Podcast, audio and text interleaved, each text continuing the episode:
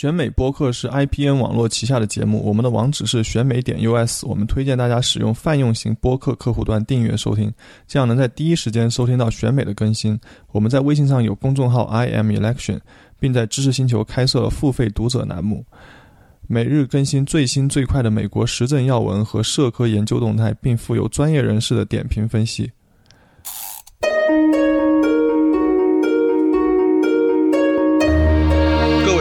大家好，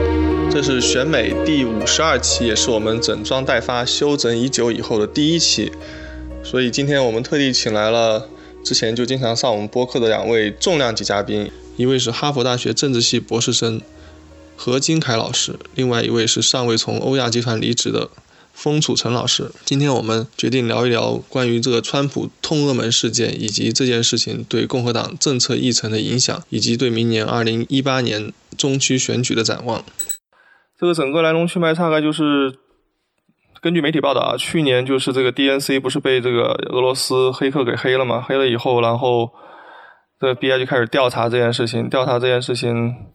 然后就当时。已经有媒体报道，就是说，川普团队的很多人跟这个俄罗斯的人有接触啊，但是那个时候报道的还不是那么详细，在大选以后才开始出现说，呃，他们这个司法部长的这个候候选人，也就是当时的这个参议员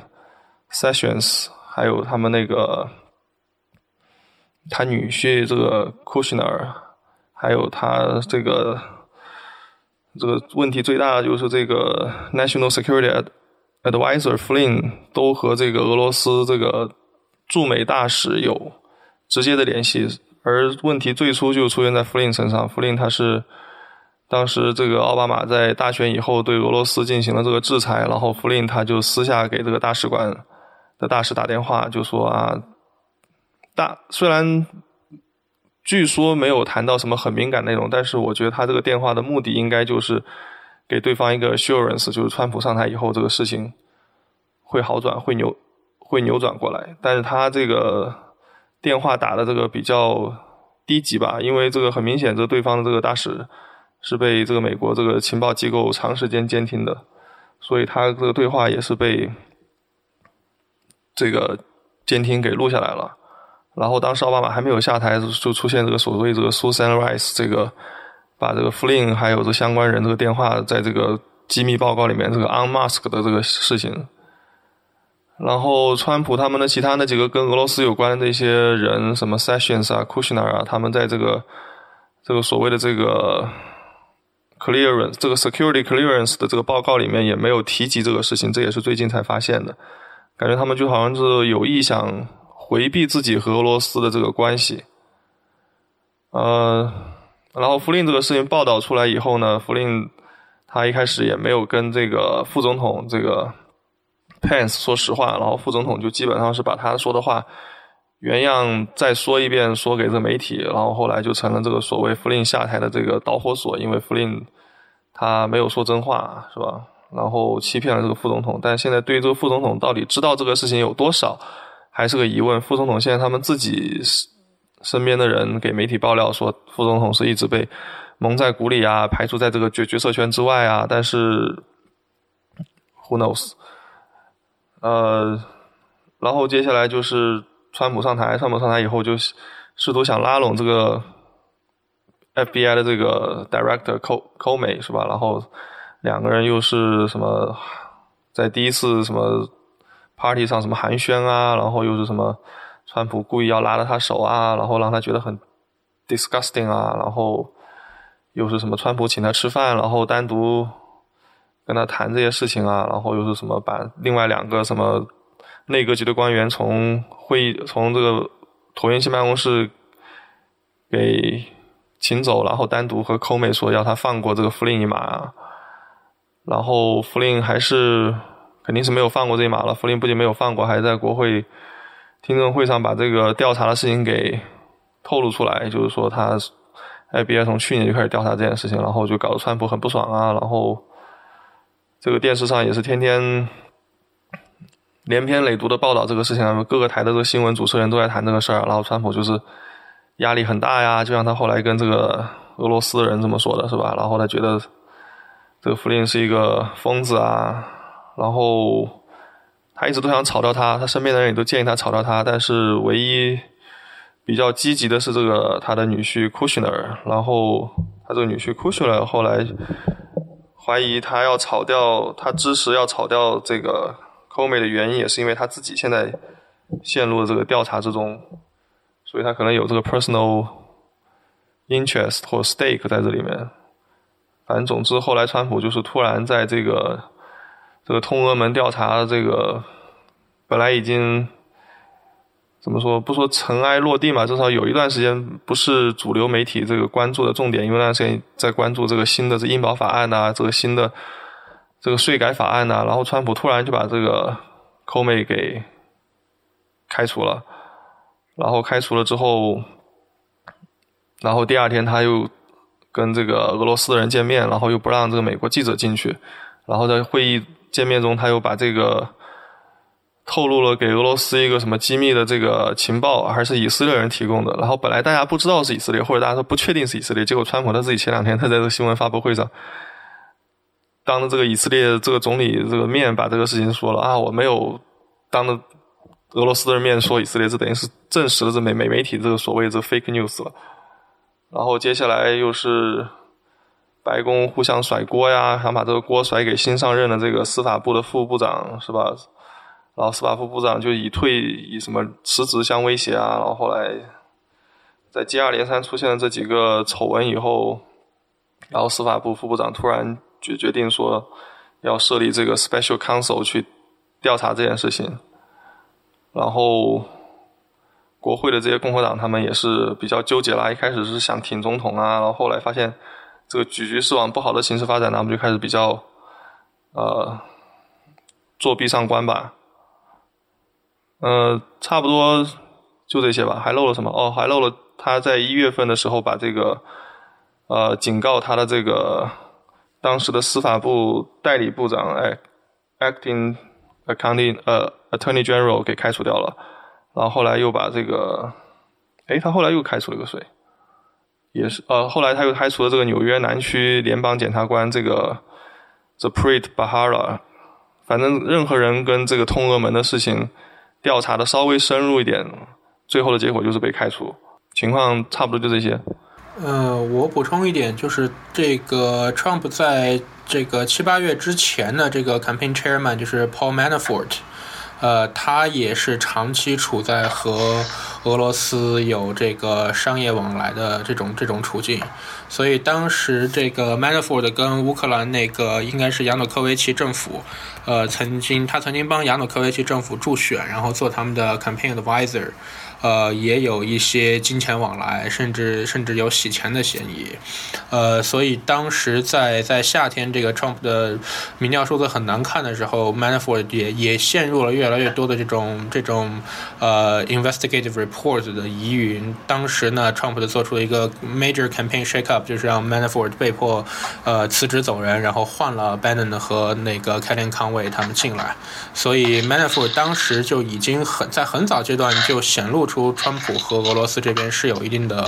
联系和关联的。那现在最近的调查也又重新翻出来，就是 Manafort 到底和俄罗斯之间有什么样的联系，以及他在这个过程中有没有帮川普的这个阵营在和俄罗斯的沟通中穿针引线，这也是现在的调查一部分。哦，对，像你刚刚说这个纽约州这个总检察长最近也在查这个 Manafort，他那个在曼哈顿用这种。Shell Company 就这种空壳公司去购买房地产的这个资金来源到底是什么？因为他这个钱实在是来路很不正，而且是怎么说？突然一下，刚向这个公司借了几百万，甚至上上千万去买这个曼哈顿的房子，但这个公司本身是没有什么经营状况的，就是说这个钱到底是怎么赚来的，还是一个很大的疑问。现在感觉就是这个。怎么说？这个纽约州总总总检察长还怎么说？挺有胆量的吧？因为在大选期间，他就是调查这个川普的这个川普基金会和川普大大学，然后还给川普基金会下了这个 cease and desist all order，要求这个解散这个基金会。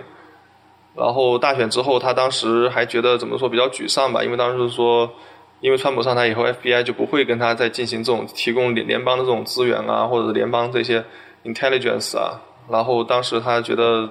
缺少这些足够的这个资源的话，他就很难再继续追查川普这些。虽然和大选和政治无关，但是本能反映川普本身是一个大骗子的这些丑闻。但没想到他把这个主攻方向转到川普身边这个。Manafort，然后用的是比较传统这个 Follow the Money 的这个方法，去查出了这么一个现在比较大的问题吧。然后我前两天还是昨昨天还是前天，然后看的这 Manafort 给这个参议院这个 Intelligence Committee 提供了三百页的这个资料，具体内容现在他们还在 re 还在 under review。我现在就奇怪，就是为什么这么多丑闻都没有把川普给搞倒呢？你们两位觉得是怎么回事？就在大选期间也没有搞倒，然后现在好像对他的影响也没有想象中那么大，对他的选民至少是没有产生什么很大的冲击的。至少看这个最近的民调这个趋势来看，我觉得我说一句啊，就是我觉得现在一个很明显的趋势就是 Trump 的这个 core electorate。base，它的核心的选民的这个票仓，其实我认为他们不在乎俄罗斯问题。就是之前我在写文章的时候也引用过一个这个皮尤中心的一个去年的调查，四月份的一个调查，就是美国现在有多少人认为美国应该把注意力放在外部事务上，有多少人应该把注意力放到内部事务上？其实这个比例是这个放在外部上的比例应该是接接近百分之六十，甚至超过百分之六十的。那么我们现在其实不知道这部分人就是认为美国应该更关注内部事务。而不关注外部事务的这些，这个呃，就是是这种意见的受访者，到底和 Trump 的选民有多少重叠？但是我的一个猜测是，这个重叠率还是应该比较高的。所以对于他们而言，其实 Trump 在通俄门这个问题上的表现，或者说他在里面牵涉到底有多深，其实对他们呃对 Trump 的支持率其实没有根本性的影响。他们对 Trump 的支持率其实核心取决于 Trump 在推动医改、推动税改，包括推动这个。呃，相关的是接着就是制造就业这方面的这个呃取得的成绩，所以我觉得现在来讲，对于他们而言，对 Trump 的支持并不会和四个月前或者说八个月前有任何本质上的区别。对我同意丰兄的看法，就是说，对于共和党选民来讲，呃，俄罗斯本来就不是他们愿意投票支持 Trump 的一个主要原因。呃，甚至从 Trump 的这种上台的，他的怎么讲，就他的外交外交政策来讲，他本身就是有 isolation isolationist 这一面，呃，那代表的共和党选民的支持，其实也是意味着有相当一部分的共和党选民是支持他这种外交政策取态的。呃，川普始终没有指 tough on Russia 的这种这种这种讲法，这也是他在初选中受到 McCain 啊或者说 Graham 这些比较传统的外交鹰派的抨击。但这些抨击和政策分歧既没有影响川普获得共和党总统提名，也没有影响川普在大选中战胜希拉里。那沿着这个路径发展下去的丑闻，也不会动摇呃这个共和党核心选民对川普的支持。呃，另外，以前我看到有一个数据，就是说，川普上台这一年以来，共和党选民对俄罗斯的观感呈一个大幅度的扭转。以前是共和党和民主党相比，共和党选民对俄罗斯的敌意更甚。那现在反而是民主党选民对对俄罗斯有更多的敌意，而共和党选民不再。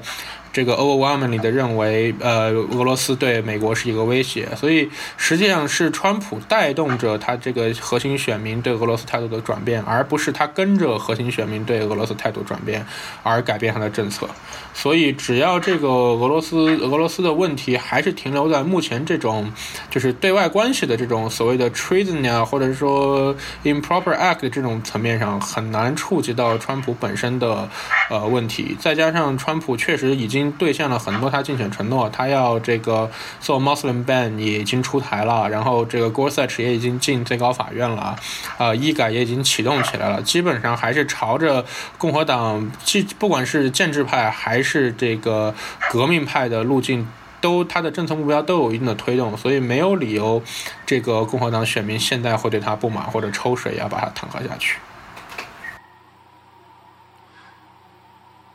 但共和党选民就算支持他，可是共和党这些高层、这些现在这些议员、这些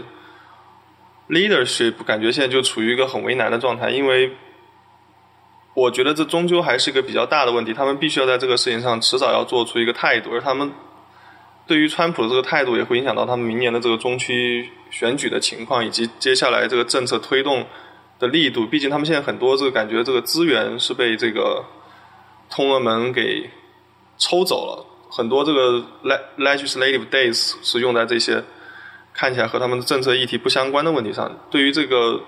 这个丑闻和他们这个政策。议程的这个冲突，你们两位怎么看？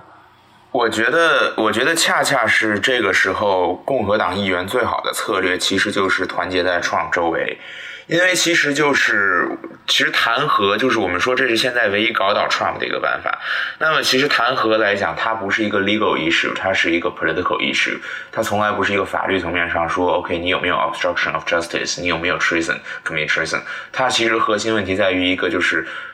一个国会，或者说就是众议院和参议院是否愿意去弹劾你？那么，其实对于现在 Trump 在共和党的这个选民的内部有这么高的支持率，甚至远高于任何一个之前的总统在本党，就是在就职四个月以后在本党内部的支持率的时候，我觉得如果这时候共和党的议员集体跳船的话，那么他们明年的中期选举会死得很惨。所以我觉得，对于这种情况下而言，共和党最好的策略是绑定 Trump。虽然长远来讲，如果 Trump 的通俄门，包括说有更严重的犯罪行为一旦坐实的话，他们很惨，他们会更惨。但是对于至少在中期选举以前，我觉得他们要 secure 的是中期选举的结果。而中期选举的结果，他们死活也指望指望不上民主党的选民，就是 Democratic supporter or leaning Democratic supporter。所以对于他们而言，我如何去 consolidate 我自己的 Republican？Voter base 其实是最最关键的，也是最理性化的我一个选择。我觉得，因为就是他们现在就算跳船，他们也很难拿到民主党的票。所以说说他们与其这样，还不如不跳船，跟 Trump 绑定。Trump 的支持率一路高歌凯，一直一路这个高奏凯歌的话，他们就继续一路突飞猛进。对，我觉得共和党自己最好策略就是闷声大发财。那个，呃，McConnell 和 Ron 都讲过，就说当然川普最好的就是他能够少一些这些小小毛病、小麻烦。但是他们如果现在去加入这个弹劾大军，第一，弹劾如果搞起来，你没个半年搞不完的，那你等于是你本来已经觉得川普在占你的 legislative agenda 了，你自己又加入搞一个长达半年的东西，就更麻烦。呃，川普如果现在被弹劾，对于共和党来讲是会浪费他更多的立法日程和立法时间，他完全没有必要参加搅这个浑水。再一点就是说，即使众首先众议院要通过对川普的这个 prosecution，就是一个比较大的难度的事情，因为共和党现在的这个呃众议院多数很多，你想找，即使有一部分温和共和党人跳船，可能也不会凑够呃能够弹劾川普的这个票数，然后你这个送到这个参议院之后呢，也基本不可能获得超过三分之二多数的这个支持，呃，因为因为保守。就特别保守的这个共和党人，还是至少能占住百分三分之一的。所以，就现在川普的这个状况，你如果 prematurely 的去去跑过来支持呃这个弹劾川普的话，呃，既不会达到弹劾川普、平息政局纷争的目的，呃，也不会这个对党内的立法议程推进或者促进党内和谐、筹备选举有任何好处。所以，他们我觉得宁愿是让这个事情就继续这么飘。那如果他能飘的没有了最好，如果越越闹越大，那就再相继决策。不过，现在就像你刚刚说的。当然是这事情越来越淡化，当然是对共和党有好处。可是感觉好像川普好像他自己他做的事情和他的这个意图正好是相反的。本来这个事情大家已经好像有一段时间不是那么很重要了，就他自己又把这个 Comey 给给 fire 掉了，然后突然这事情又闹得很大了。我现在就知道就不知道这个白宫在处理这个事情上感觉很就是很没有策略，然后内部这个内斗也比较乱，就互相各种这种爆料，就把这个事情。越搞越复杂了。我觉得就是说，嗯，解发解雇 Comey 这个事情是的确很奇怪的，但是可能是比较符合呃 Trump 的 instinct，就是说他觉得这个人惹了他，他就要把他收拾掉。呃，至于说后续有什么处置办法，呃，一开始从现在的这个情况回头看，应该是他们根本就没有想好或者没有考虑到会有什么样的影响。或许他们当时是打错了算盘，觉得说这个民主党对 Comey 也有很多不满，所以这个时候解雇 Comey，他们如果能够找到一个合适的替代者，呃，那反而对他们会是比较有利的，民主党可能也不会特别特别反对。那现在看来，这个算盘显然是打错了。那另外一个说法就是说，我也有看到报道说，这个 Sessions Sessions 从一上台开始就想搞 Comey。所以不光不仅仅是这个 Trump 本人对 Comey 有所不满，而是 Sessions 在背后其实有一个推波助澜、呃火上浇油的一个动作。那这个时候，如果是这样的话，Trump 解雇 Comey 可能就不仅仅是他，可能他自己本身是一时兴起，或者说呃冲动下的反应，但是背后能够推动他、坚定他，呃要这么做，而不考虑可能产生的政治后果的，包括你刚才提到的 Kushner 或者 Sessions，可能是他们有自己的考虑和和这个计算的。那这就不是 Trump 本人所可以所可以影响到的。对，然后现在我觉得就像。我们之前经常说，就川普他不知道自己不知道什么，所以他经常会做些这种在外人看起来很匪夷所思的事情。我记得前两天丰兄好像还特意点评了一下他们这个川普白宫内部这个这个这个张力或者说这个高压锅状态，能不能再稍微 elaborate 再多说一点？呃，对，我觉得其实就是白宫现在最大的问题就是，呃，怎么说呢？就是白宫现在内部的关系其实是一个非常不稳定的状态。就是你看到一个最典型的就是这次和 Trump 一块儿去中东，然后去 Vatican 访问的这个一个随行人员的名单。那我们看到，其实他的儿子、女儿都去了，然后他该带的这个 Strategist Bannon，包括他该的该带的这个 National Security Advisor，这个 Homeland Security Advisor。包括 Deputy National Security Advisor 也去了，然后他的 Press Secretary 也就是这个 Sean Spicer 去了，然后他的 Deputy 呃也就是 Huckabee Sanders 也去了，就连 Jared Kushner 自己的这个 Spokesman 也去了，就是这应该是白宫整个倾巢而出，现在留在白宫的应该只有 Pence 和他的这个 team 在这块儿，所以就是为什么会出现这样一个情况，就是。现在在，尤其是在华盛顿，一个比较共识性的认识就是，由于他的 Trump 本身内部团队的这个派系山头的特征过于明显，呃，各方都在争宠。那么现在 Trump 最大的一个问题在于什么呢？就是他对于人的信任取决于 the proximity between him and the other man who wants to gain his trust，就是取决他的这个对对呃别人的信任取决于这个人对距他有多近。如果你离开 Trump 大概九天十天的样子的话，然后你九天十天跟他没有直接的沟通，那他可能就已经彻底不信任你了，或者就是说说你的竞争者、其他山头的这个代表人物会在这九天十天里面不断的给 Trump 去灌迷魂迷魂药，去导致 Trump 回来以后不再听你的话了。所以这种情况下，所有的人都跟着去了，就这个东西，我觉得其实是对于共和党来讲最可怕的，因为早前我们也知道。共和党这个，尤其是在 Trump 在这个二三月份的时候，其实是 Bannon 和这个 Kushner 之间来回斗来斗去，然后双方互相爆对方的料，导致白宫成一个这个就是就是几乎是一个马蜂窝的状态，就是什么东西都出得去，什么东西都呃都可以到媒体、到这个民众、到 Twitter 上面去。这个东西我觉得是对最大的问题，就是。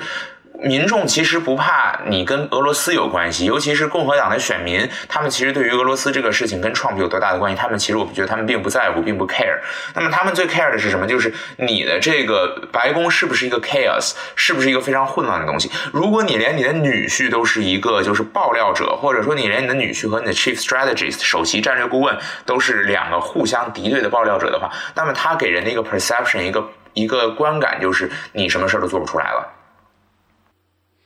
对，还有这他这个互相爆料的话，也显出川普他对自己这个团队的控制力很弱，感觉像他是被别人控制的，不是他在控制别人，就很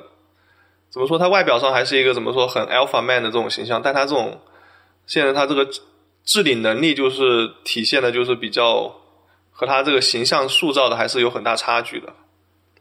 对，我觉得其实一定程度上来讲，Trump 这么做也是没办法的，就是因为他现在手下的派别太多了。你想有这个 retired generals，有一群退休的将军，然后有一群自己的嫡系，像 Ivanka Kushner 这样子就是家人的这个打虎亲兄弟上阵父子兵的，然后有一群因为意识形态跟他聚集在一块儿的，比如说 Steve Bannon，包括比如说说像这个 Kellyanne Conway，然后有一群高盛系的这些比较 moderate 的，像这个。包括说说这个 Mnuchin，包括呃像 Cohen，包括说现在的这个 Deputy National Security Advisor Dina Powell，然后还有一群共和党建制派的官员，比如说像 Reince Priebus，包括像 Paul Ryan 这样的人聚集在他周围。所以你如果说他很明确的说说我站一边，那基本上剩下的全要得罪。所以我觉得他现在最好的办法就是 stay stay above the above the fray，去就是说说我超然物外，你们先争，你们争的时候，我希望通过这样一个 internal dynamics，然后来推动事情的发展。如果你们争的太过火了，太严重了，我会直接介入。就像他四月份的时候告诉这个 Bannon 和 Kushner 不要打了，你们再打的话，谁都不没有好果子吃。所以我觉得这也是没办法，就是他其实他自己没有核心团队，他从一五年、一六年开始选举，一直到这个一六年中期，甚至说是要到共和党这个全国代表大会结束以后，他的团队才正经定型。而在这个过程中，其实是。有各种怀着不同目的的人去加入他的团队，他不是说说 OK，我觉得这个人 capable，这个人 competent，所以我去选这个人来进我的团队来跟我做事情，而是这个人看中了我，看中了 Trump 身上能够传播的一些东西，他来加入。最典型的就是 Conway 和 Bannon，他们其实是把 Trump 当成一个他们这个所谓的 outright，也就是这个极端保守主义的一个 vehicle，一个载体来传播他们的所谓的价值观。对，感觉这些人都是带枪投靠型的。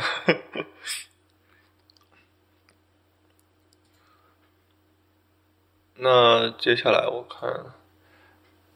然后就是这个现在这国会他们的共和党他们在查，现在到底有哪些委员会查？我现在每天看这新闻，感觉都有点混。今天是这个委员会，明天是那个委员会。他们我觉得也应该给这个我们听众跟读者，让他们搞清楚一下这些这些关系吧。不知道何老师是不是对这方比较清楚一些？嗯，现在在对整个通俄门进行调查的，我觉得可以分成三股势力吧。呃，第一股就是行政分支的调查，也就是司法部主导的调查。那这个调查在之前是由呃司法部呃联邦调查局主导，然后 Comey 具体负责。那在这个然后由司法部的领导进行直接的监督。呃，司法部长 Jeff Sessions 本来应该是最高负责人，但是他在这个呃，因为本人也被爆出和这个俄罗斯政府有往来，而且在这个背景调查的时候没有没有能够汇报他这个关系，以及因为川普本身也是通俄门的这个受影响的主要人物之一，然后 Sessions 和川普之前就有那么紧密的联系，所以他受到很大的压力，要求他回避。那最后 Sessions 也是被迫做出了这个这样一。一个决定就是他将回避整个通俄门的调查，那这样最高负责人就从 Sessions 变到了司法部的副部长，呃，常务副部长，呃，这个 Rod Rosenstein，呃，Rosenstein 呢应该是四月中旬上任的，呃，就就是川普应该是在三月左右提名他，然后四月四月中旬这个参议院通过了他的任命。那当时的任命的票数还是比较压倒性的，我现在记不太清楚具体有多少票，大概应该是七八十票的样子。就是说在因为川普的整个呃行政分支的提名人大量都是被民主党不断阻挠，然后呃最终通过票数也是很低的。但是 Rosenstein 因为他本人的就是在呃布什任内就在这个马里兰做呃联邦呃联邦律师。呃，像联邦检察官，然后奥巴马政府八年内还是把他留任的，所以他有一定的这种 bipartisan 的 support，也有一一定的 credibility，所以民主党对他相对比较轻松的放行，呃，换取的一个承诺就是让 Rosenstein 本人好好考虑是否要设立独立检察官，因为他们始终不认为，因为 Sessions 有这么大的嫌疑，有这么多的利益纠葛，不认为说在呃这个 Trump 和 Sessions 的这种影响下，FBI 可以。呃，完整独立进行调查。那然后就爆出来这个 Comey 被解雇的这个事情，呃，越闹越大，最终的结果就是 Rosenstein 被迫这个同意任命这个 FBI 前局长 Robert Mueller 去作为独立检察官来进行调查，所以这是 司法部的司法部的一个调查。司法部调查，我觉得主要还是在调查这个。呃，呃，川普，川普整个竞选阵营和俄罗斯之间的联系，这是这应该是他们主要调查一个内容。那 Comey 本人也被认为就是有可能是他在这个调查中触及到了可能川普不希望他触及到的东西，或者是他的调查的结果会对川普阵营的形象有影响，所以他受到了压制和解雇。呃，所以这是行政分支的调查。那国会的调查也一一般来说可以分成两种，一种是情报委员会的调查。呃，众议院和参议院都有情报委员会，然后这个情报委员会呢，对于通俄门进行的调查。呃，这个调查主要内容是关于俄罗斯对于美国大选的影响和干涉。呃，就集中在比如说他是如何这个黑客是如何侵入呃民主党总部的服务器，如何从电邮中窃取数据，以及在大选过程中俄罗斯有没有散布虚假信息，有没有和这个两党阵营或者任何跟大选有关的进行接触，呃，从而试图影响大选结果，甚至有没有招募这个呃竞选阵营的人或者特定的美国人士成为俄罗斯的间谍、特工、线人，呃或者代理人。去影响美国大选，这是一个比较比较宽泛的，呃，更多的是从，啊，完善选举机制、防止外国势力干涉的大选、维护技术安全这个角度，呃，去进行的调查。呃，这最后一个分支应该就是说是共和党的共和在在共和党呃控制的众院里面是这个呃 Oversight and Government Reform Committee，就是监察和政府改革委员会。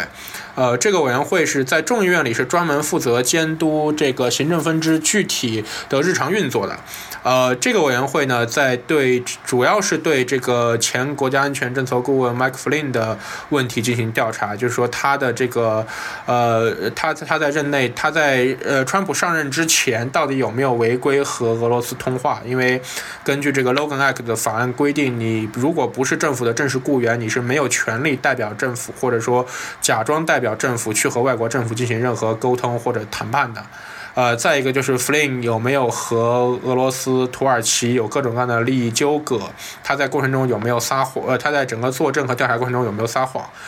呃，的对应的参议院的调查是这个，应该是 Lindsey Graham 在主持，他是 Lindsey Graham 是司法委员会的。Crime and Terrorism Subcommittee 的 Chairman 就是司法委员会的犯罪与恐怖主义呃分委员会小组委员会。的主席，他们也在对呃 Mike Flynn 的这个问题进行调查，所以他们之前邀请这个 Sally Yates 呀，或者呃其他人来来作证，就是调查在 Flynn 的问题上啊，政府有没有举措失当。那当然，这个像 Graham 他们讲的，就说最近他们也要对这个 Comey 本身的这个解雇啊要进行调查，因为这和 Flynn 之间可能是有连结的，所以这是司法委员会和政府监呃和众议院的这个政府监察委员会。呃，他们在做的一个事情，呃，目前发出对福令发出传票的，主要是这个，应该是如果我没记错，应该是参议院的情报委员会对福令发出了传票，然后众议院的情报委员会正在考虑要对福令发传票。现在感觉这传票，福利那边也是怎么说，没有起到明显的作用嘛？他们好像已经就无视了这个。这个发出来传传票，然后甚至我前两天看新闻说，就算他被去要求去参加这个听证会，他也会这个启用这个第五修正案的这个权利，就是拒绝这个自自罪其证。然后，但他这样做就感觉好像反而是某种程度上坐实了他的确是有问题的，因为虽然我们法律人都知道，就是。在定罪之前，这个人都是无罪的。可是对于一般民众的观感来看，就是如果你 take fifths，那你就肯定是有问题。而他现在他就是在自己往这条路上走，虽然他这样自保可能是比较 make sense，但是感觉把这个事情弄得就是更扑朔迷离了一点。就是感不知道你们两位老老师对于他这个采取这些措施怎么看？呃，我觉得像你说的，这个 claim fifth 是在在个是一个呃 lawful action，但它是一个 politically suspicious action。那对于 Flynn 来讲，他已经他的政治前途已经完蛋了。呃，不管是共和党还是民主党，不会有人再理弗林了。那川普本身当初也是这个，呃，这个把他把他扔扔下战车了。所以弗林对于政治来讲，他没有什么可要追求的了。所以，所以他现在最需要就是把自己屁股保证干净，不要让他不要让他陷入法律的麻烦里。所以他 take fifth 是一个非常合理的选择。他实际上在拒绝参院发的传票中已经提到，他在书面答辩中已经提到，就是他有这个宪法第修正案啊，这个人民不得被迫自证其罪的权利，他实际上已经 take the fifth，呃，估计众院的传票发来，他还会是一样做的。那他这个举措其实是就是他好我也好，大家都好，因为他一句话也不说，呃，对他来说是最好的，对于这个川普来说也是最好的，对于国会共和党人来说也是最好的。那只有这个民主党人会不满，但是民主党人不用这个在 f i f t 的这个第五修正案的保护下，他也没办法撬开弗林的嘴。那弗林只要一句话也不说，那那你就不可能从弗林这里获得任何信息去呃去影响。对国会对 Flynn 涉案的认定也不会获得更多的信息，了解 Flynn 和 Trump 之间有什么有什么问题。那你一句话也问不出来，这国会调查自然也就会无疾而终，或者说很多很大一部分就会变成浪费时间。那那这个结果来讲，对整个共和党来说都是非常理想。那现在感觉就是民主党好像似乎没有什么有效的办法能够让这个事情往他们那个方向去推动了。他们有什么可行的策略吗？在你们两位看来？我觉得，我觉得首先就是还是看中期选举。就是中期选举的时候，我说了，之前我在文章里也写过的一个观点，就是现在有二十。呃，有二十三个选区，这二十三个选区，他们在二零一六年大选的时候是投了希拉里的总统票，然后但他们在本选区内的众议员选的是共和党人。那么现在其实，呃，民主党和共和党的在众议院的差距其实是一个是一百九十三，一个是二百三十八吧，我记得应该是这个样子，大概差了这个四十四十五票左右。那么你如果这二十三票直接造反的话，那么其实是里外里是四十六票的感觉。所以这个东西其实一一举就能民主党把这个众议院给搬回来。那民主党一旦把众议院搬回来的话，我觉得就呃很多事情就可能发生了。第一个，民主党可以利用众议院自己的一个多数的地位，继续在剩下的两年的时间里不断的弹劾 Trump。虽然他可能成功的概率仍然不是很高，但是我至少能够恶心你两年，让你什么事都干不成，那么我觉得这个是可能对于就是说呃接下来民主党阻止 Trump 来讲最大的一个可能性了。对，我觉得就说民主党现在是国，当然在国会两院都是少数党，然后你总统又败选，你你控制的行政资源也好，立法资源也好，是极其有限的。所以在现在这个情况下，民主党只能是做到所谓的这个据理力争嘛，就是这之所以，但但你最后听不听你的话，那就看共和党人的良心或者共和党人对选情的呃评估了。所以在中期选举之前，民主党不可能呃主动的对于调查有任何推进，但是民主党可以被动的等待共和党给他们送球或者献宝。那这个你从这这。将近半年来看，共和党已经给他们献了很多次宝了。比如说，你这个呃，共和党一开始呃是要把调查限制在众议院。让众议院的情报委员会来主导这个调查，结果很快，众议院的情报委员会主席这个 David Nunes 就被爆出和这个川普之间有勾连呀，包括他第一时间获得了，呃，关于这个通俄门的情报信息，他不是跟这个众议院的情报委员会的人员分享，而是跑到白宫去和川普进行汇报或者联系，呃，这这一系列很很多很可疑的行为，就很快导致民意压力和两党的共同压力，导致 Nunes 就不得不说他。自己本人也回避这个调查，那同时参议院这边。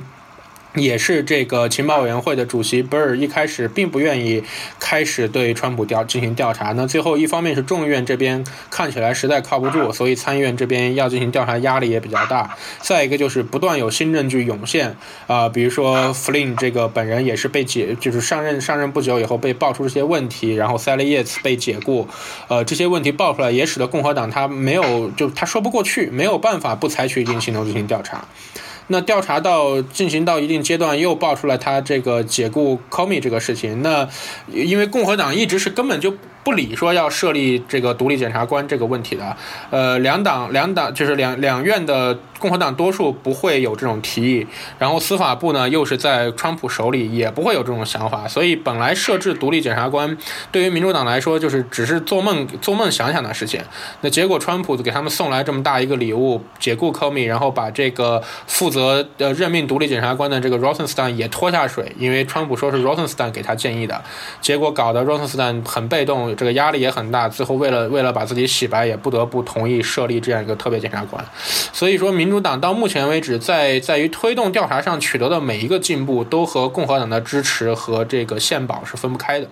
那共民主党想在未来两年继续再对这个通俄门调查有所推进，或者有什么证据展现的话，还是要靠共和党的这些呃宝贝们看能不能有什么新的行为啊、新的证据啊，或者搞出新的各种门来。那进一步会给共和党国会一定压力去推动这个调查。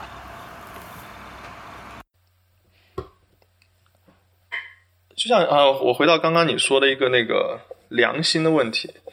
就感觉这个。现在这个共和党主要他做出任何决策，就是看他们这个选情跟民调，以及川普他在这共和党这个阵营里面这个影响力现在还有多大。然后这良心问题就让我想起前两天那个报道，就是说在呃大选的时候，当时不是这个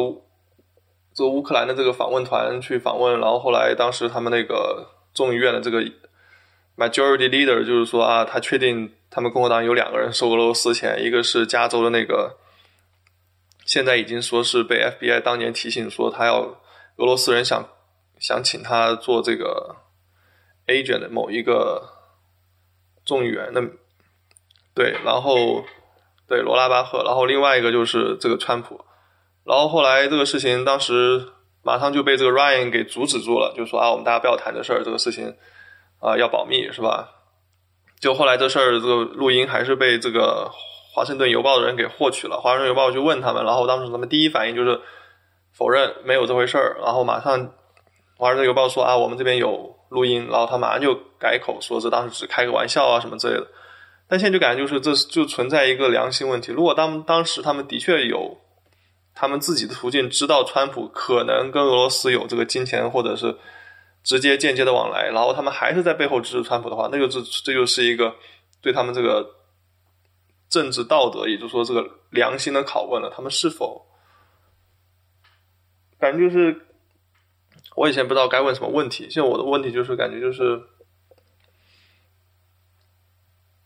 怎么说，不能说他们不要脸吧，就感觉。感觉现在就是好像就是党争已经超越一切了，就是过去很多可以拿来考量的因素都已经被党争和保住自己的位置这两个重要的这这个因素给压过去了。这个政治就是感觉就是已经难看的没有办法再看下去的那种感觉。不知道你们对于这个，我这个问题也也没问好啊，你们对这个问题自由发发发挥一下吧。呃，我觉得这个。这个就比较诛心了，这个就是看你到底站在哪一边了。那就跟当年弹劾克林顿一样，那很多共和党人也觉得民主党。道貌岸然，因为当时还有很多保守民主党人嘛，南方还有很多保守民主党人，就是你们你们到底是跟你的家家庭观、价值观、基督教理念站在一起，还是为了你的位置不屑一不不顾一切的要保住一个这个撒谎出轨呃的总统？那那对他们来讲，对对一些当然不当然那时候共和党自己也爆出，比如说 g i n r i c h 啊，这个自己有婚外情啊，然后那个呃 Livingston 他那个当时的共和党领袖也被爆出有。红外线，他自己当然也有他，呃，伪善或者说两两面派的问题。那我觉得，至少对于一部分保守派来讲，他们对于自自由派这种指责是很真诚的。他觉得你你就是为了权力，为了位置保住一切。那反过来讲，自由派今天对共和党的一些指责也是也是很真诚的。但是我觉得，呃，不需要把他想的那么那么邪恶。对于 Ryan 和那个 McCarthy 那个还有 Mike Rogers 他们那几个人的谈话，我自己的解读，我觉得我我同意，我觉得就是一个 bad joke。我不觉得有一个大的阴谋论，他们都知道川普跟这个共和跟跟俄罗斯之间有这样这样的联系 r o b a h e r 跟这个俄罗斯有这样这样的联系。如果他们真的知道有这样的联系的话，那事后的影响会是非常大的。这你就不说这个川普都不说了，罗拉巴赫都在加州都是老老议员了。如果你真有这样的问题，共和党不会任由说一个通俄的议员一直做到外交委员会很高的位置，有这么多东西，那不这时这时间长了，这不是说光是因为川普这一个总统大选，他们就改变自己的呃策略。那这个谈话你事后来听起来，它本来听起来就是一个很不好的消息嘛，不管你是开玩笑还是不开玩笑，都是一个非常 in inappropriate joke。所以 Ryan 才会在那个录音里头半开玩笑就说不要要外传嘛，因为你这就算是开玩笑抓出来外传，也会引起很大风波。那事后外界询问你的，你作为一个政客，第一反应肯定是否认不存在嘛。那因为因为有存在的话，他多多少少会闹出点问题来。那最后。被顶出来了，这个掩盖不住了，他当然只能说他是一个 bad joke。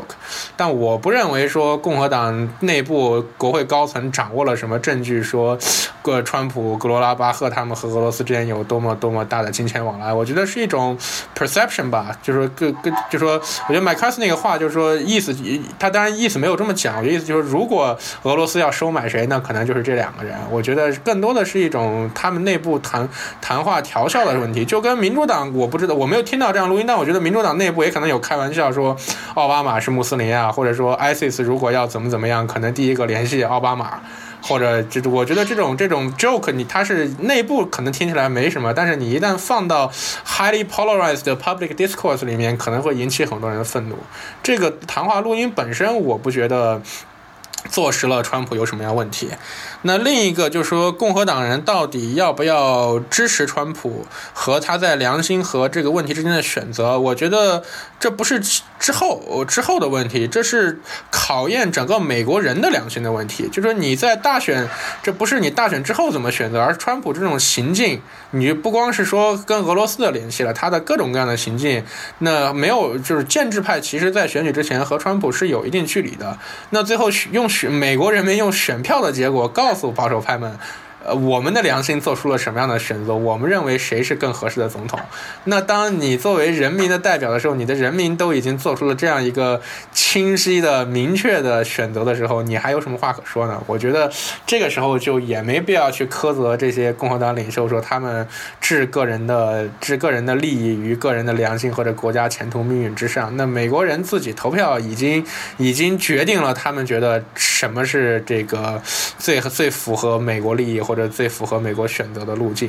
那共除非你看到有非常明确的证据说川普犯了什么样的罪，或者出卖了什么样国家机密，那否则川普这些丑闻，就像一开始风声讲的，他并没有并没有决定性的证据证明他做了多么大的这多么严重的这个错误，很多都是 speculative 的。另外一边呢，他又 deliver 了很多保守派需要的 social agenda、economic agenda 的东西，那他没有理由指望他去他去背叛这个总统，因为毕竟。民意代表和法官之间的，或者和所谓的知识分子良心之间的角色是不一样的，所以也不需要要求这个所有众议员都都要这个时穷节乃现的这个随随时准备捅自己总统一刀。我觉得这个要求太高了。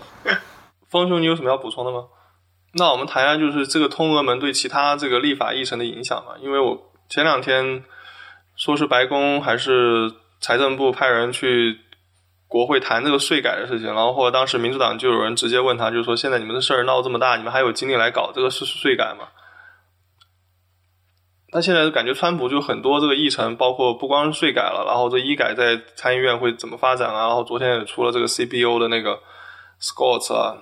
就像我们一开始说，这个议程已经是受到干扰了。那现在他。在今年或者在中选之前能通过哪些议程？你们怎么看？好吧，我简单说一下。我觉得税改今年基本没戏了，医改我觉得非常有限度，基础设施基础设施的这个大规模扩张，我觉得也基本是一个没有什么太大戏的东西。我觉得这个东西就是怎么说呢？就是现在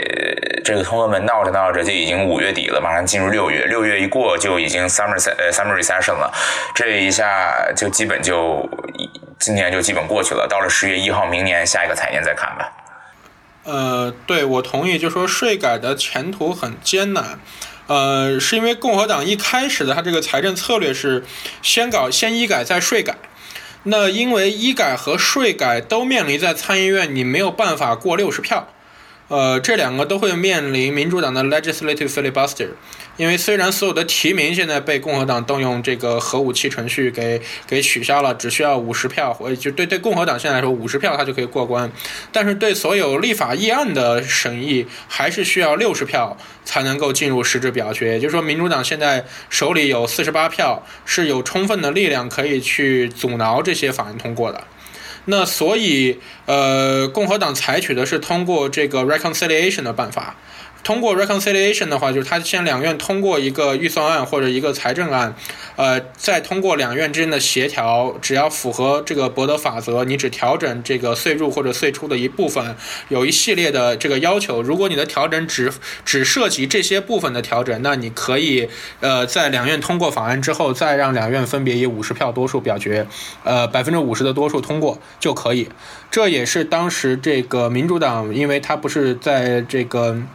Ted Kennedy 去世之后，让 Scott Brown 接替了这这个呃呃拿下了这个民主党的深蓝一席，导致当时民主党丢掉了六十票的参议院多数，他没办法这个复合通过参众两院协调的奥巴马医改版本，所以最后那个奥巴马医改版本是通过 reconciliation 的办法来通过的。那现在共和党也是想通过同样的一个办法来来调整，呃，但是这个 reconciliation 有一个限制，就是说你在一个财年之内只能通过一项调整。或者一个领域的调整，也就是说，医改和税改不能在同一个财年过。那对于共和党来说，他如果要想先医改后税改，就意味着他必须在今年的九月三十号之前把医改法案通过。然后明年的这个财年啊，再来审议税改的法案。到明年中期选举之前的这个，到明年的十月一号之前，税改法案通过，它这两个主要的改革法案就会过关。但现在最大的风险就是说，如果医改不能够在九月三十号之前完成，医改的法案。医改不能拖到九九月三十号之前，如果没完成，那你就没有办法做这个呃一期财年的这个预算了。你接下来医改要生效，就必须在一八财年的预算里通过。也就是说，就用明就今年十月一号到明年十月一号的这个时间段来做医改。那这一做医改，税改时间就要再往后推，推到一九年，一九年就变成了中期选举以后了。那那个时候，国会到底在谁手里，政治图景是个什么样，都完全说不清楚了。所以，所以医改什么时候通过，取决于税改到底能不能有有动力。如果医改九月三十号之前搞不定，那税改就没戏了。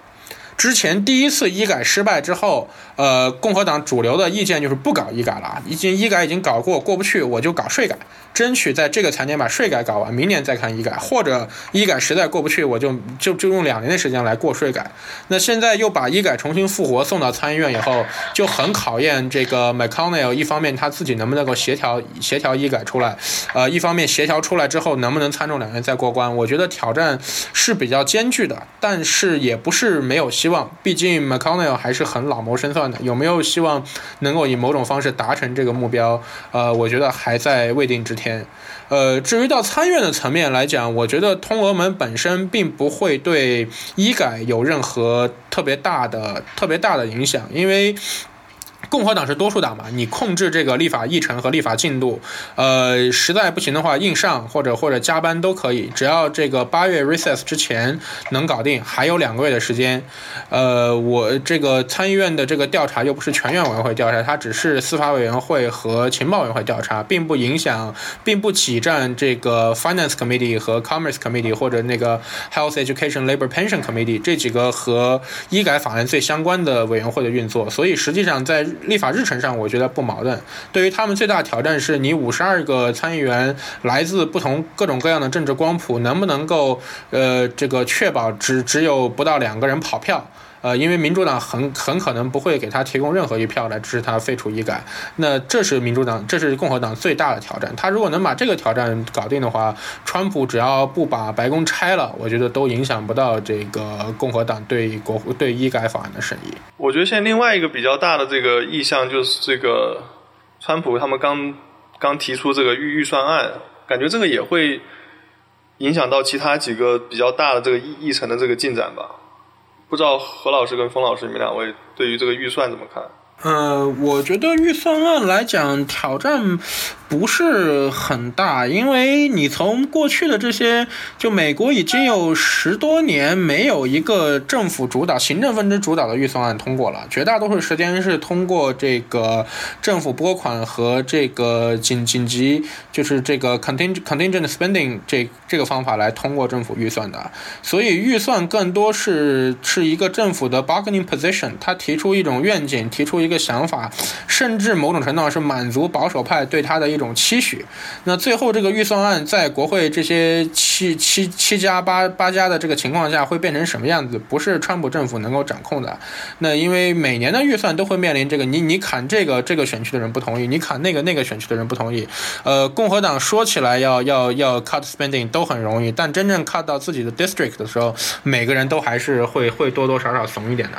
所以我不觉得川普的这个预算案会对，就因为他这才是刚刚开始，我觉得不会对整个立法进程产生特别大的阻挠。甚至共和党有没有必要这个完全在在一个预算案上绑死，都是 都是不一定的。他完全可以空，就是搞一个名义上的预算，就像现在医改一样的，他一期财年都已经快过完了，但他还是在搞一期财年的预算。实际上这个预算没什么内容，他主要是偷渡医改法案。那他将来也完全税改的时候，也完全可以这样搞。这个预算法案核心还是税改，然后真正涉及到用钱花钱的地方，他用拨款法案和这种 这种 continuing resolution 的办法去解决，也是完全可以的。我不觉得，呃，这种这种要要怎么怎么减少 social welfare 啊，或者要要怎么控制这些问题，能够很轻易的，呃，在国会，尤其是参议院，因为因为共和党五十二票里头还是有很多这个温温和保守派，或者说面临这。这个福利面临的选区选民对福利要求比较多的地方，所以我觉得不会轻易的让川普这样一个非常激进的激进的预算呃迅速过关。这个预算目前就是满足这个财政保守派对于川普的一种期望，然后给民主党提供一些攻击川普的炮弹，呃而已。我倒我倒不是觉得这个，我倒不觉得这个预算现在会有特别大的实际上的财政影响，它的政治影响当然是有的。那你觉得这事儿主要就是一个川普那边的 grandstanding，给那些他们这个财政保保守派以及那些选民做做样子罢了？对，我觉得是一个他的他的 bargaining position beginning position，他也川普本人我这个我也很难说他到底是真心想这么做，还是只是为了秀。呃，因为毕竟这个负责这个事情的这个 Mick Mulvaney，他本身还是很财政保守派的。所以他他做这个，就 Movani 做这个东西，说不定还是出于真心的，有这种想法，就跟那个堪萨斯那个 Brownback 一样，就是宁可宁可全州上不起学，我也要把 STEM 砍下来。他肯定有这种想法。但你真正这个呃预算送到国会以后，主导权完全不在行政分支这边。虽说虽说总统有这种那个 veto 的权利，但是共和党两院领袖反过来能对川普施加的影响还是很大的。所以这个 budget 最后会改成什么样，变成什么样，都完全完全。全说不来。然后我们再看看这个明年中期选举，现在好像这个风向已经开始，呃，对民共和党不是那么有利了。最近这两个，前两天不是那个什么 New Hampshire 那边一个还选这个 special election 选出了一个民主党人，我记得是一个共和党 heavily Republican 的一个 district，这个你们有谁对这个事情比较清楚的？还有这马上要进行的这个某。Montana 和这个 Georgia 的这两个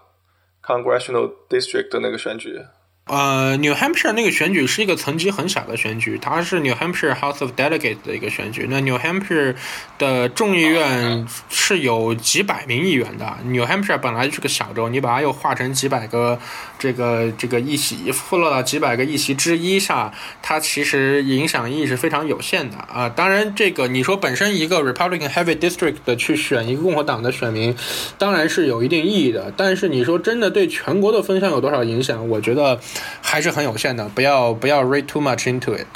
呃，再加上你要知道，New Hampshire 本身就是以就是在这个一片呃一一片这个倒红的风潮中唯一挺住的一个蓝色蓝色的摇摆州，所以 New Hampshire 本身它对于川普是有一定的抵抗力，或者对川普本身就就不是很友善的一个州，呃，所以 New Hampshire 这个选举我觉得没有太大的影响，呃，一比较比较。重要的分项，一个是当初这个 Kansas 的补缺选举，Kansas District Four，这是一个当初川普赢了二十七个点的这个深红选区，结果最后最后共和党的候选人只赢了七个点。再加上这个 Georgia Six 的这个的这个第一轮选举，呃，民主党也选的相当不错啊，百分之四十八、百分之四十九的得票率，呃，拉得很近，呃，所以这两个是给民主党有一定的鼓鼓舞。但是问题就是说，民主党会问自己说，我什么时候才能赢一下嘛？因为这两个选区虽然都拉得比较近，但是民主党毕竟都没有赢。呃，当然，Georgia Six 还还有这个第二轮选举，呃，结果怎么样还不知道。然后蒙大拿的这个补缺选举也是一开始觉得没有什么戏，因为蒙大拿本质上还虽然他选出过民主党不少参议员、州长，也也选出好几任，但是他的众院的席位已经有二十年左右，呃，没有选出过民主党人了。呃，而且共和党在这个蒙大拿的，不管是不管是 presidential election 还是这个 representative 的 election 里面，优势都很大。呃，所以本来也是一个没太大希望的选选区。呃，你再加上这个刚才我们说的 Mick Mulvaney，他这个 South Carolina 的选区也是一个比较呃红的选区。呃，这个这几个就是川普川普任命的这几个。呃，这个他从众议院抽调的几个众议员去他的内阁当部长，空出来这几个选区本质上都是深红的选区，呃，留给民主党去 pick up 的这个可能性非常小，呃，所以对于民主党来说，想在这几个选区把气势翻上来，拿到一个胜利，难度是非常非常高的。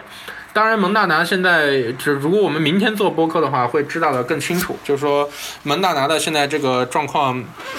呃，因为因为因为选举，因为川普的这些事件吧，导致这个选举的结果随着民调民调不断新出来，有一定的拉近，然后再加上这个新的呃新的昨天晚上爆出来，这个候选人他居然在这个竞选场合殴打呃攻击这个记者，这可能都会对选情产生一些影响。但是蒙大拿没这个选区没有什么最近特别近的民调，所以现在到底谁胜谁负还不好说。呃，只能说比原来拉近了很多，但是民主党也完全可能说，呃，输五个点呀，三个点，最后继续把这个席位把这个席位没有拿下来，也是完全可能的。但总体来说，确实是一种趋势，就是说民主党的名气越来越高涨，很多可能当初去年大选没出来投票的人不出来投票，呃，没出来投票的人现在出来投票了。而共和党呢，因为因为对于川普不满，可能会有一些选民选择不出来投票，再加上中间选民的摇摆，这这个一消一长之间，民主党可能会有，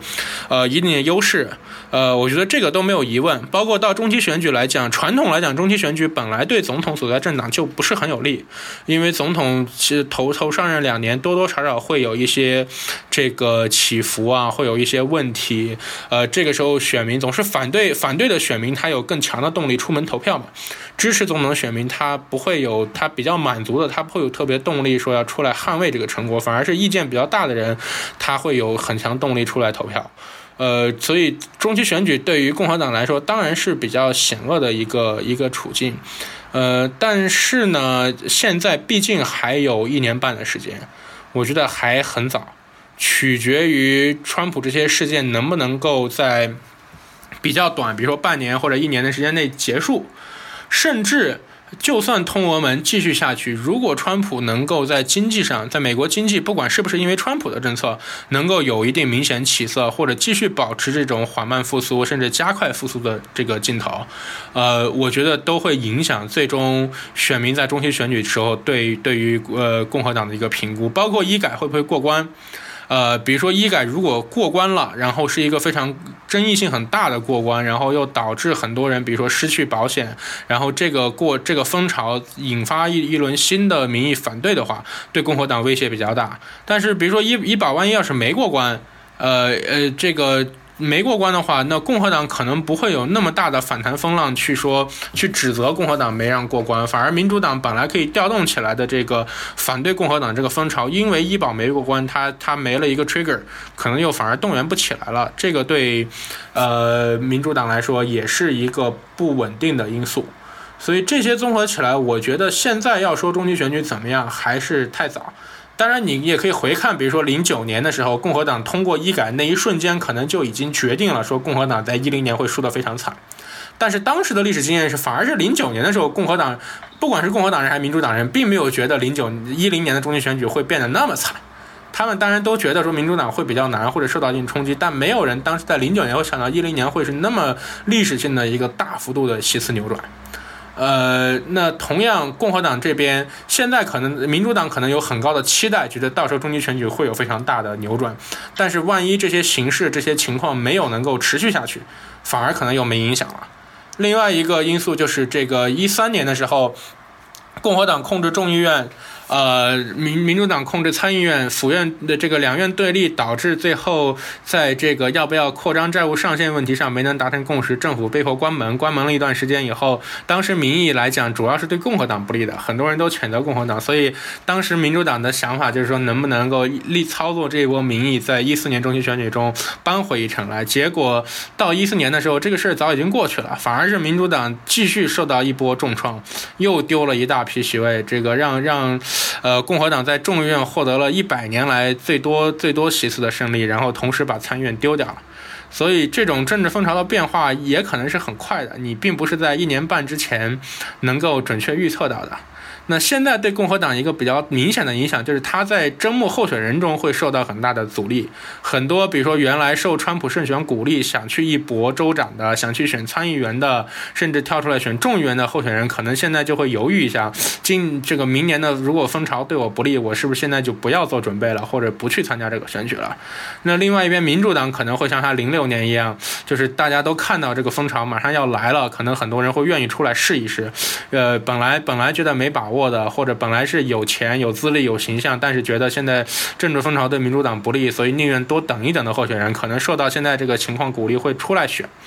但是到最后投票还有一年半的时候，到你到你选票印出来，你已经投入选举的时候，又会是什么样一个景象？真的不是候选人现在。可以预料到了，只能说现在的情势对民主党相对有利，但是能不能有利到你把众议院搬回来，我觉得还在未定之天。那至于参议院，因为民主党的压力太大，这个改选的一席三分之二都是民主党，而且都是。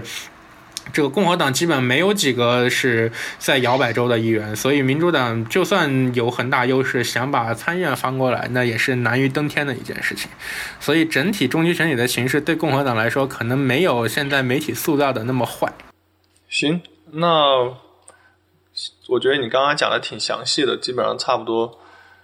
所以既有历历史，也结合这个现在情况，然后又讲到这个各个地方的细节，